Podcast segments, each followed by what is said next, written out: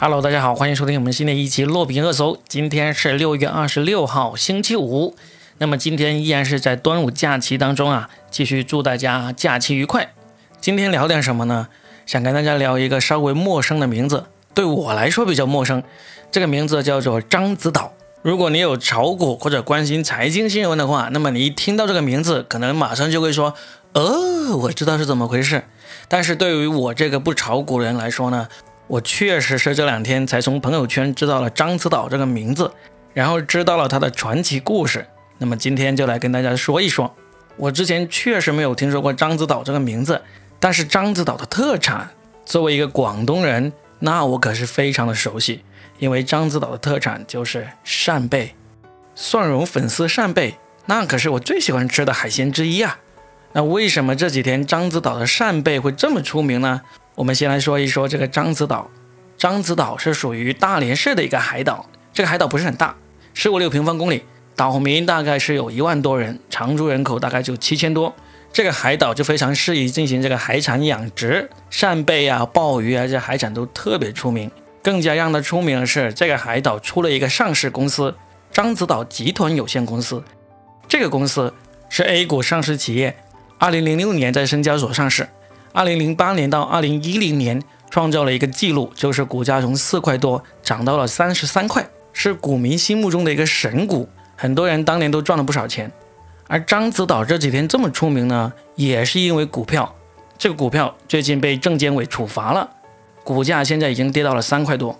证监委在六月二十四号对獐子岛公司发出警告，并且处以六十万元的罚款，对十五名责任人员处以三万元到三十万元不等的罚款，对四名主要责任人采取五年至终身市场禁入这么一个处罚规定。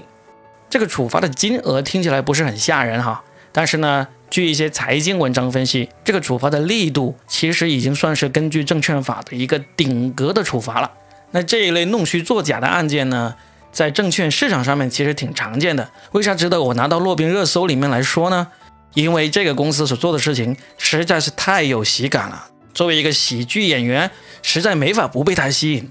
因为这个公司创造了一个非常具有喜剧性的说法，就是他们家的扇贝呢是会跑路的，在某些时候呢又会跑回来的。怎么样，是不是很特别？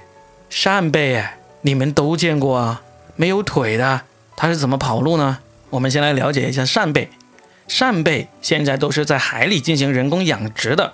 它养殖方法呢，就是用一个大概十多层的笼子，每一层上面大概放几十个扇贝，然后在这个笼子上面呢挂一个浮球，把它固定在海面上，笼子就放到海里，大概是几米到十几米的地方来进行养殖。那个笼子的形状呢，你要是想象不出来，你们有去过宜家吧？他们有卖一种专门给你放袜子、放内衣、放内裤的这么一个装衣服的那个袋子，长得就跟那个差不多。宜家的可能有五六层，养扇贝的那个笼子呢有十来层。那么扇贝呢，就是装在这样的笼子里面，放到海水里面养殖的。一批扇贝从扇贝苗到最后养殖可以收成，大概是两到三年的时间。那就是这么关在笼子里面养的扇贝呢，在这个獐子岛公司里面。它居然出现了三次跑路的事件，当然，这个跑路呢，只是一个比较形象生动的说法。它真正的情况是这样子的：刚才不是说了吗？在二零零八年到二零一零年，这个獐子岛就创造了一个股市的神话。从那之后，股价一直都很好。但是在二零一四年，獐子岛前脚刚刚发布了前三个季度盈利的预期，突然间没过多久，就说今年遭遇了几十年一遇的冷水团，导致扇贝跑没了。前三季度非常好看的财报，一下子就变成了亏损八个亿，股价也跟着大跌。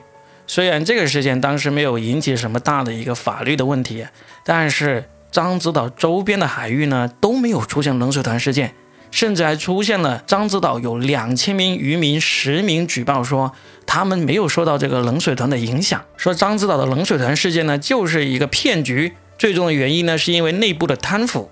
当然，这个举报事件呢也不了了之了。然后獐子岛在二零一五年就继续亏损，但是二零一六年呢就扭亏为盈了一点点。但是各路财务专家分析下来，认为獐子岛其实是通过财务作假的手段来虚增了盈利。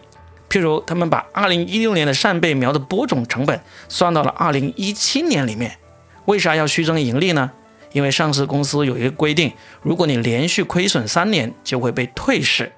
果然，在熬过了这个三年的坎之后，在二零一七年的时候，獐子岛公司呢又亏损了，原因是海洋温度导致扇贝受死。然后在二零一八年、二零一九年，同样的戏码继续上演。獐子岛的扇贝呢，会因为水质、温度、冷水团、海洋洋流、天敌或者饵料各种的原因，会导致它们欠收啊，或者甚至扇贝死亡。啊，最神奇的是，这些自然因素呢，都只影响獐子岛周边海域受到的影响情况呢，跟獐子岛完全是不同步的。比较神奇的一次呢，就是在二零一八年七月，受自然原因的影响，整一个辽宁一带的海水温度呢，都有所升高。周边的海产养殖呢，都受到了很大的影响。但是獐子岛另外一个主要产品海参，它们呢就因为位于外海，水深十到四十米处，有足够的水深来避免海水过热而热死。因为这个原因，导致这个公司的股价呢不但没有暴跌，甚至还暴涨，一度涨到了涨停板。你说神不神奇？这简直是现实版的“我命由我不由天”啊！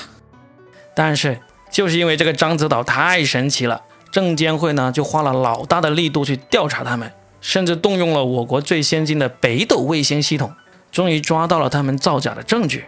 其实证监会找到了他们很多造假的证据，其中最著名的一条就是利用北斗卫星系统证实了獐子岛的渔船出海去抽测这个扇贝生长数量的那个轨迹呢，跟他们报告的相差了百分之五十。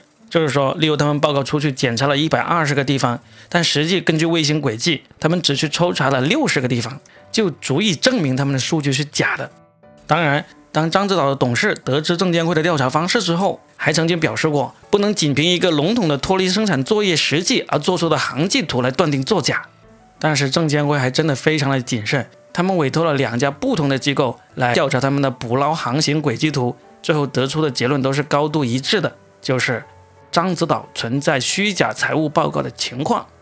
獐子岛多采捕了十四万亩的海域，没有加进成本，而他们实际播种的那个扇贝苗又比财报当中多了很多，但是呢又没有算进成本当中，这个才是他们扭亏为盈的秘诀。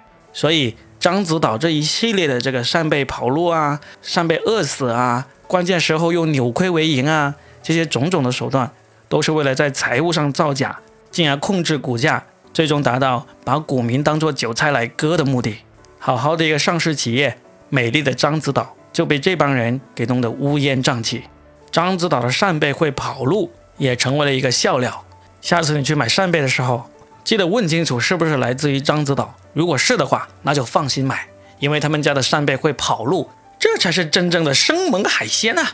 搭配韭菜一起食用，那味道绝了。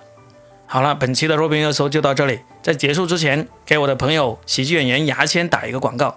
牙签是一个传奇的脱口秀演员，是当年我们豆瓣脱口秀的元老成员，也是我在效果文化的前同事。他身上的标签非常的多，例如脱口秀界的打假猛士，谁要是敢要抄袭段子被他碰上的话，绝对是吃不了兜着走的。牙签现在呢是一个自由职业者，独立喜剧人。他的一个主要业务呢，就是开这个喜剧培训班，已经开了二十多期，培养了三百多名学员，其中有一些学员呢，已经成为了职业的喜剧写手。那么他最新的一期呢，就会在七月一号开班，价格也是非常便宜，才两百多块钱。如果你之前从来没有尝试过喜剧创作，又想进入喜剧编剧这个领域，那么找牙签这个培训班呢，应该是最佳的选择了。在今天的节目介绍里面，我会放上牙签这一期喜剧培训班的海报。里面呢有告诉你怎么报名、怎么授课，以及这个课程教一些什么东西。感兴趣的可以仔细看一下。好，我也不说那么多了，接下来让牙签直接告诉你他的喜剧班是怎么回事吧。大家好，我是牙签，我是一位喜剧编剧，我曾参与《暴走大事件》、《吐槽大会》、《今晚八零后脱口秀》等节目。你想写段子吗？想看见热点就写出好笑的段子来吗？我的零基础写段子班招生了。